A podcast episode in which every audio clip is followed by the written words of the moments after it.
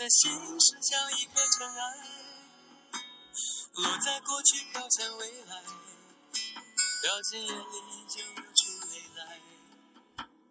曾经沧海无限感慨，有时孤独比拥抱实在。让青春去，让红秋来，让你离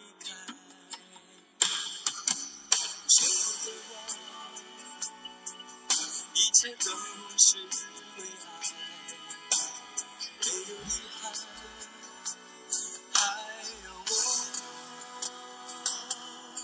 就让往事随风，都随风，都随风，心随你动。昨天花谢花开，不是梦，不是梦，不是梦。就让往事随风，都随风，都随风，心随你痛。明天潮起潮落，都是我，都是我，都是我。就让往事随风，都随风，都随风，心随你动。昨天花谢花开，不是梦，不是梦，不是梦。是我，都是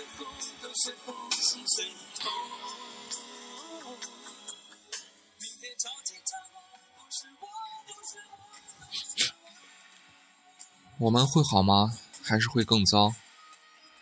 谁是你年少时最闻风丧胆、最想暴打的人？毫无疑问，传说中那个别人家的孩子。我的建议是下手轻点，别打脸，可以吗？小学时，凭着在老师、家长面前卓越的演技，我也曾获此殊荣。其实，我的心比谁都躁动，并且无比迷恋游戏机。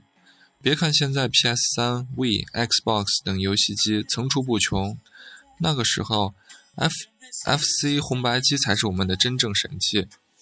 由于游戏机容易让人沉迷，平日里，红白机被爸妈锁在一个固定而隐秘的地方。于是，大人不在家的日子里，我像小悟空搜集七龙珠那样满世界寻找，臭袜子、脏鞋子，乃至哥哥私藏的少女写真杂志，都在我孜孜不倦的地毯式搜索下重见天日。出了游戏机，我又怎么能肯就此罢休？经过多年的努力，我终于在一次偶然的机会发现了红白机藏身之所。当时那个兴奋啊，举着游戏机要泪飙。终于找到你，还好我没放弃。以后打完游戏机再原封不动放回去，神不知鬼不觉。谁想到，半个月后我们搬家了，住进了新房。除了打游戏，年少的我还喜欢吃甜酒酿。有时一个人吃不完，第二天便带到学校，和同班男生们利用课间十分钟在楼道里分享。为防止被老师发现偷带零食，我他们建起人墙将我围在当中。冬天还好，夏天尤其在上完体育课，十几个男生汗流浃背，包围着我，我都不敢呼吸，就怕熏出上呼吸道感染。不过我还挺享受那种被大家拥护的时光，顿时感觉自己成了世界世界的最中心。因此，我每天都记得买酒酿。当时贩卖酒酿的人会骑着自行车经过各家各户，头车头上绑着扩音大喇叭，吆喝道。酒酿要罚酒酿，卖酒酿喽！酒酿来了。听到吆喝，我会摔捧个大碗下楼，选一块刚酿好的、冒着芳香的酒酿带回家。习惯成自然，后来只要听到有吆喝声，我就会莫名的兴兴奋。严重的时候，我会拿着瓷碗直接冲到院子里，生怕错过卖酒酿的人。结果，那个吆喝的人却眼巴巴地看着我，无辜地问我说：“要磨菜刀吗？”阿宁是镇上最特别的卖酒酿人，他是镇上酿酒师傅谭伯的三儿子。前两个儿子，一个在外地给人做了上门女婿，一个下海经商。于是谭伯说什么都不让小儿子再离开，指望着阿宁继承自己的手艺。阿宁虽不情愿，但也没有办法。他骑着自行车，像父亲当年那样早出晚归，似乎也从父亲身上看到了自己的未来。不过，阿宁依然乐观。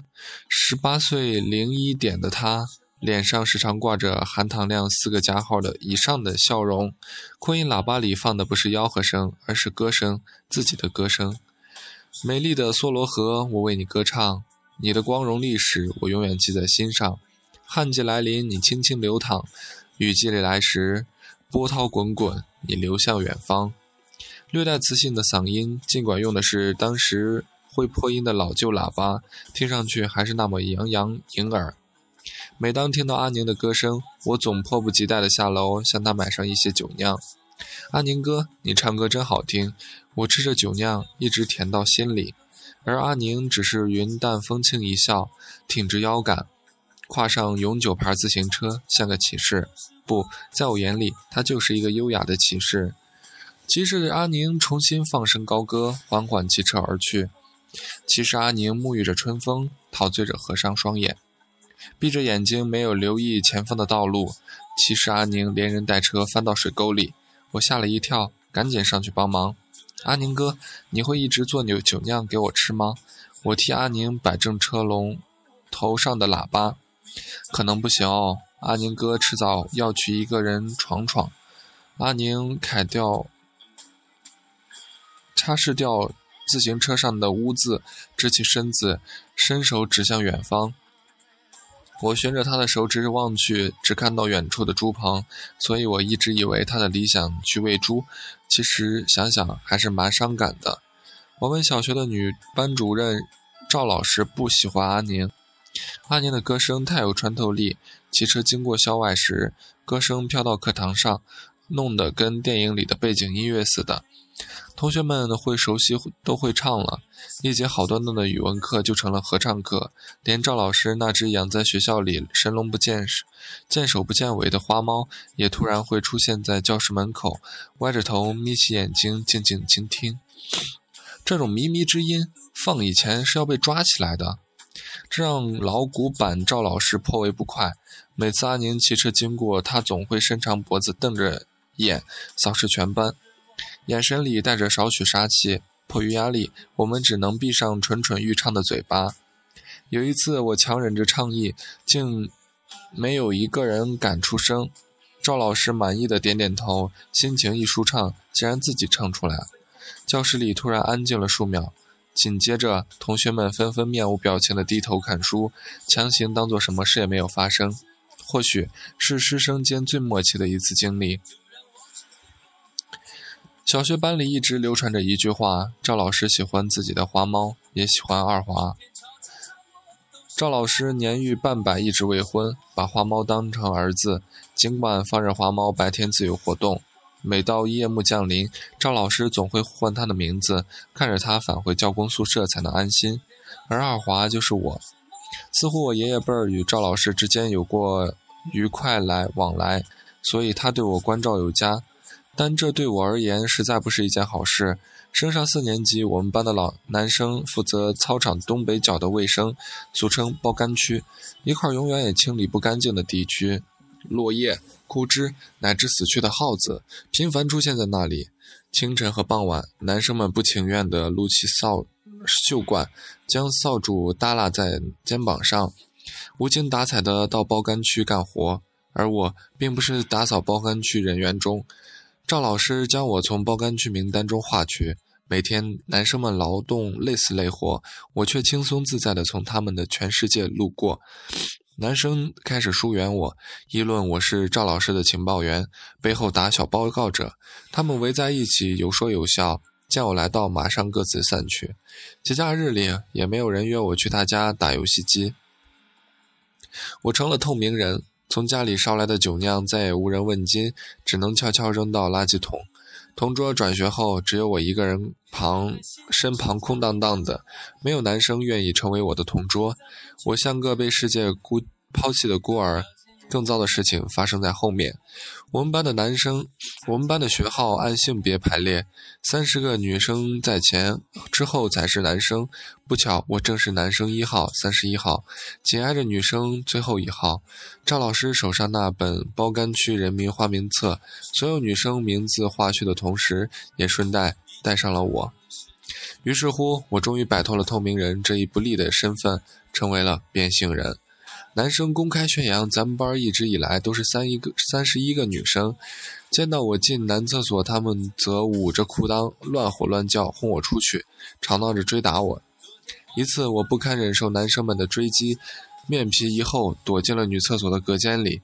本想男生应该不敢进来，不料他们却仍是一无一往无前。出来，你知道你个怂包。就我就知道你个怂包在里面。为首的男生大壮一马当先闯入女厕所，一脚踹开其中一间隔一间隔间，门被踹开，正在入厕的赵老师狼狈地站起来，面皮紫胀。当天，大壮被练拳击的老爸带回家，缺席了第二天的所有课程。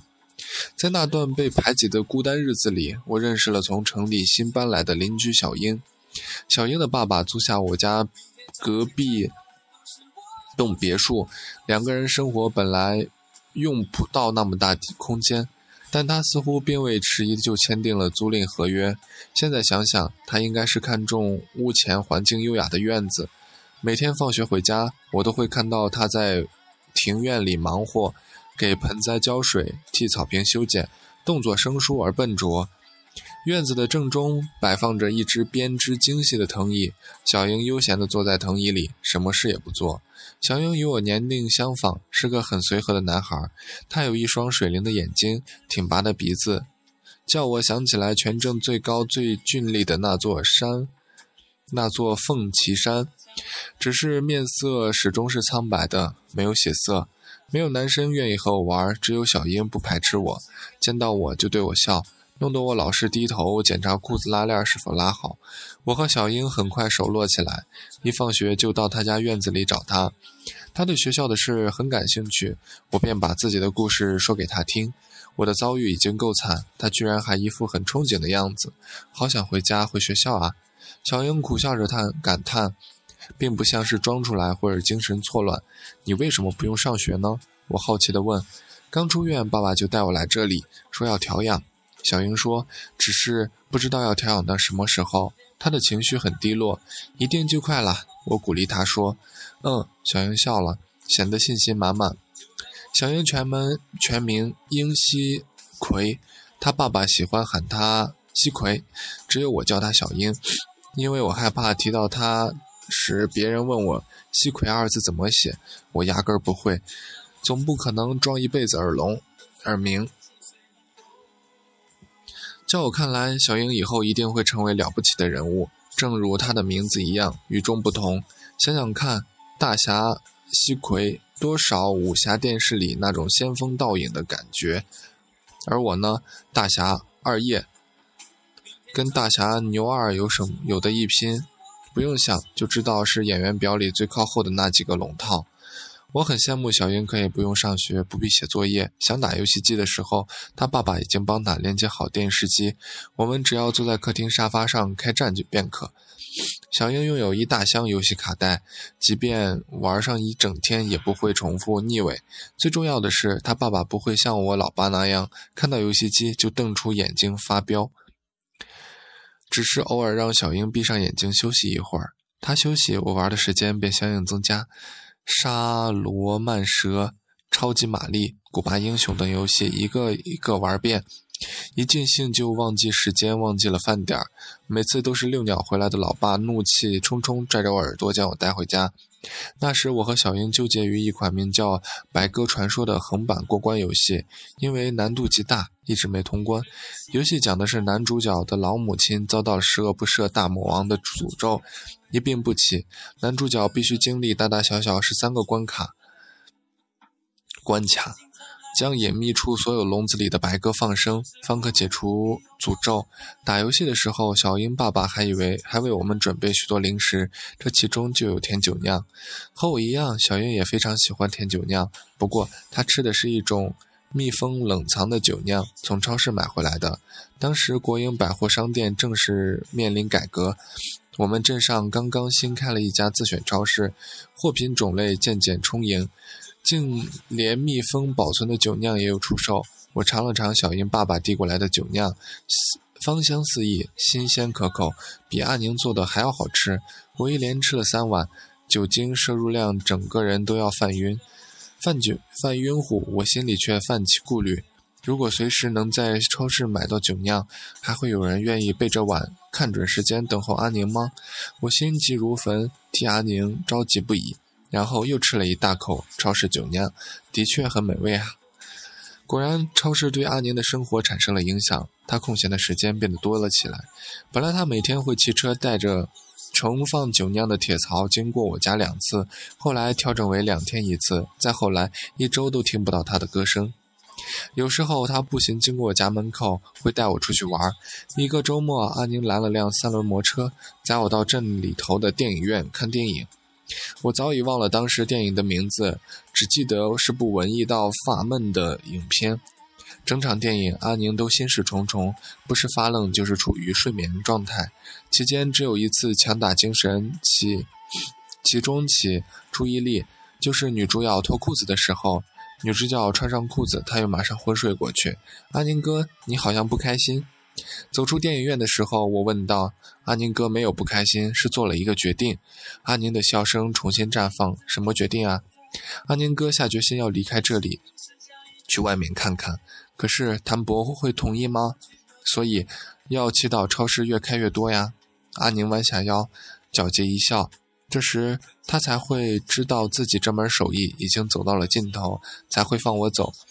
你还是打算去养猪吗？养猪？知道市里的船运公司吗？阿宁哥想去那里上班。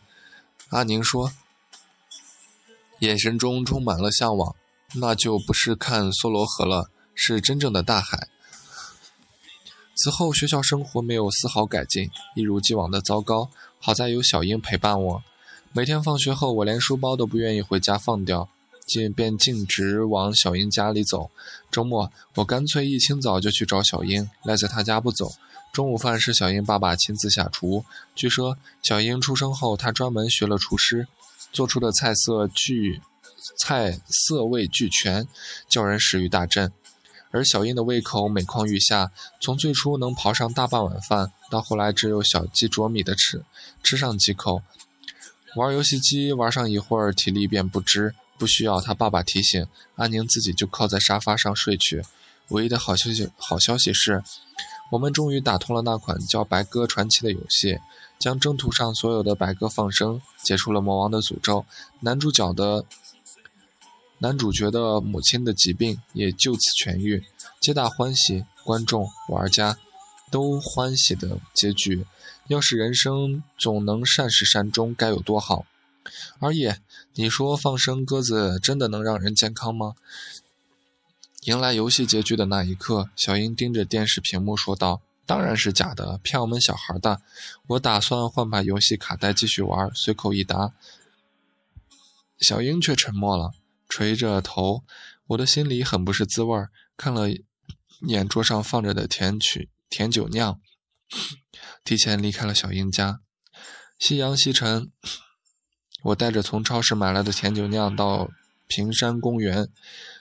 平山公园与我的小学相通，中间只隔了一扇栅栏门。那里是各种鸟类栖息之地，尤其是傍晚，百鸟回巢，鸟语声连成一片。我小心，我小心翼翼地将甜酒酿撒在公园林间，心想这东西吃多了能把我弄得晕乎乎的，醉几只鸟总不成问题。况且暑假里我曾看到过舅舅将泡好的米酒撒在公园地面上，饿极了的麻雀真的会飞下来啄食，然后像死鸟一样醉倒在地上，任由舅舅哼着小曲拾掇起来放入麻袋。我抬头仰望森林，百鸟在半空中穿梭飞舞。好像没有鸽子的影子，其他鸟类应该也也行吧。我安慰自己道：“撒好酒酿，我将自己藏匿在一棵樟脑树樟树后，静等丰收。时间一分一秒过去，不觉中我竟睡去。醒来时天色已黑，我慌忙起身，拍去身上杂草，杂草，期待的目视森林验收成果。地上的酒酿明显少了，但是别说醉倒的鸽子。”连一只麻雀也没有，然而我还是忍不住叫起来。林地里赫然躺着一只花猫，正是赵老师养的那只，都能听到它熟睡发出的呼噜声。就当我要上前看个究竟，那只花猫忽然起身，迈着轻浮的步子，晃晃悠悠离开了。第二天，当卧床的小英看到我提着鸟笼子来，她先是一惊，马上又捂嘴而笑。她明白，我明白，我们的用意。鸟笼里装的是我从老爸那儿偷来的黄鹂，之前每晚他都要带出去遛鸟。我和小英打量着笼中的黄鹂，它有黑黄相间的羽毛，胸膛高挺，舞挥舞着厚实的翅膀，像个健美的力士。游戏里用的是鸽子，而且那么多，咱们放一只能行吗？小英半坐起身子，声音轻微，放声是善事，善事不分大小。我想起奶奶奶奶说过的话，拖着鸟笼靠近窗口，左手将鸟笼打开。那黄鹂或许是过惯了无忧的生活，对自由的天空居然无动于衷，还悠闲地啄了几下食盆，这倒把我急坏了。我拍打着酸枝木编成的笼子，甚至伸手进笼子驱赶，那黄鹂竟双脚死命地扣住漆木不肯放松，发出悲思。悲切嘶鸣的同时，还用锥子一样的尖锐鸟啄鸟喙啄我的手背。看来它只想安安静静地做一只吃白食的黄鹂。我咬咬牙，忍住了鸟啄带来的痛，双手捧住黄鹂，将它从笼子里拉出来，抛向窗外。那黄鹂先是随重力下垂，随后本能地扑腾几下翅膀，终于回到空中。我和小英双手同时合十，双眼闭上，请带给小英健康吧。我学着老爸老爸拜菩萨的样子，将心里祈祷道：“对了，也请让超市开遍大便大街小巷，叫阿宁哥如愿吧。”我继续默念：“稍待，能不能也让我重新回到男生们中，不再被孤立？原谅我最后还是掺杂了私心。”黄鹂鸟越飞越高，越飞越远，最终消失在天际。二叶。我真的能很快回家吗？小英仰着头，忽然说道：“院子里葡萄架上的藤蔓开始轻轻缠着，夕阳从枝蔓间洒下，金鳞般的光泽照在草青草坪上，也映在小英的侧脸上。能的，我不假思索道，因为你叫西葵啊，那么难写，独一无二无二的名字。”一定还有很长很传奇的故事要发生。说到这里，我的眼眶湿润了，强忍着没有流下眼泪。一定吗？一定。我撒了谎。当我肯定的说出“一定”的时候，其实我心里并不是那么确定。当然，然而，我终究无需再去自责，因为小英在两周后和他爸爸一起离开了我们的镇子。回家的路上，小英一定是归心似箭，充满了无限的期待吧。一堂普通的语文课上，赵老师突然走到我身边。放学后记得留下和男生一起去打扫包干区。赵老师的声音严厉而苛刻，与先前大不相同。他手里拿的只是一本全新的花名册，我的名字被保保留下来，不再像之前那样横竖横线划去。据说几天前，赵老师的花猫被人从离。平山公园的小河里捞起，像是醉酒般掉进河里淹死的。又有人说，最近我出现在那里，在地上撒了许多酒酿。我当着赵老师面把脸埋入臂弯里，不能抑制地笑起来。我不曾想到，会以一种意想不到的方式重新被男生们接纳，而他们终于又愿意吃我带来的酒酿，超市里买的，塑料包装的那种。阿宁的歌声也没有再飘到课堂上来。它只存在我的心里。心情好的时候，我会怀旧的哼唱：“美丽的梭罗河，我为你歌唱。你的光荣历史，我永远记在心上。旱季来临，你轻轻流淌；雨季时，波涛滚滚，你流向远方。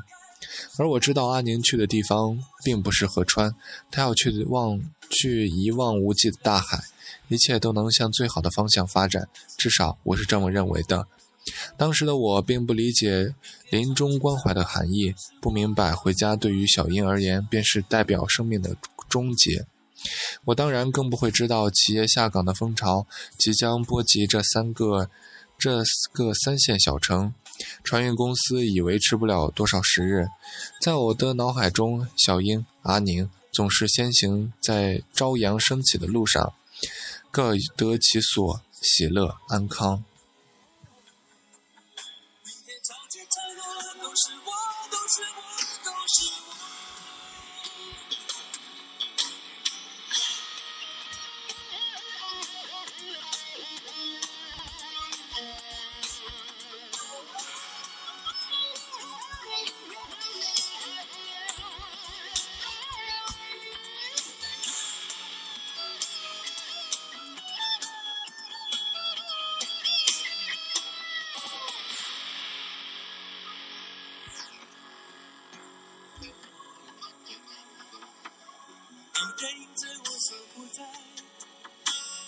心是像一颗尘埃，落在过去，飘向未来，掉进眼里，已经流出泪来。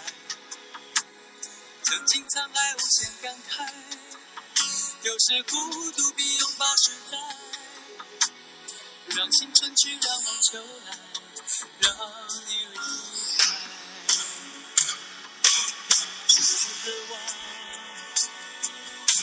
一切都是为爱，没有遗憾，还有我。就让往事随风，都随风，都随风，心随你动。昨天花谢花开，不是梦，不是梦，不是梦。就让往事随风，都随风，都随风，心随你痛。明天潮起潮落，都是我，都是我，都是我。就让往事随风，都随风，都随风，心随你动。昨天花谢花开，不是梦，不是梦，不是梦。让往事随风，都随风，都随风，心随你痛。明天潮起潮落，都是我，都是我，都是我。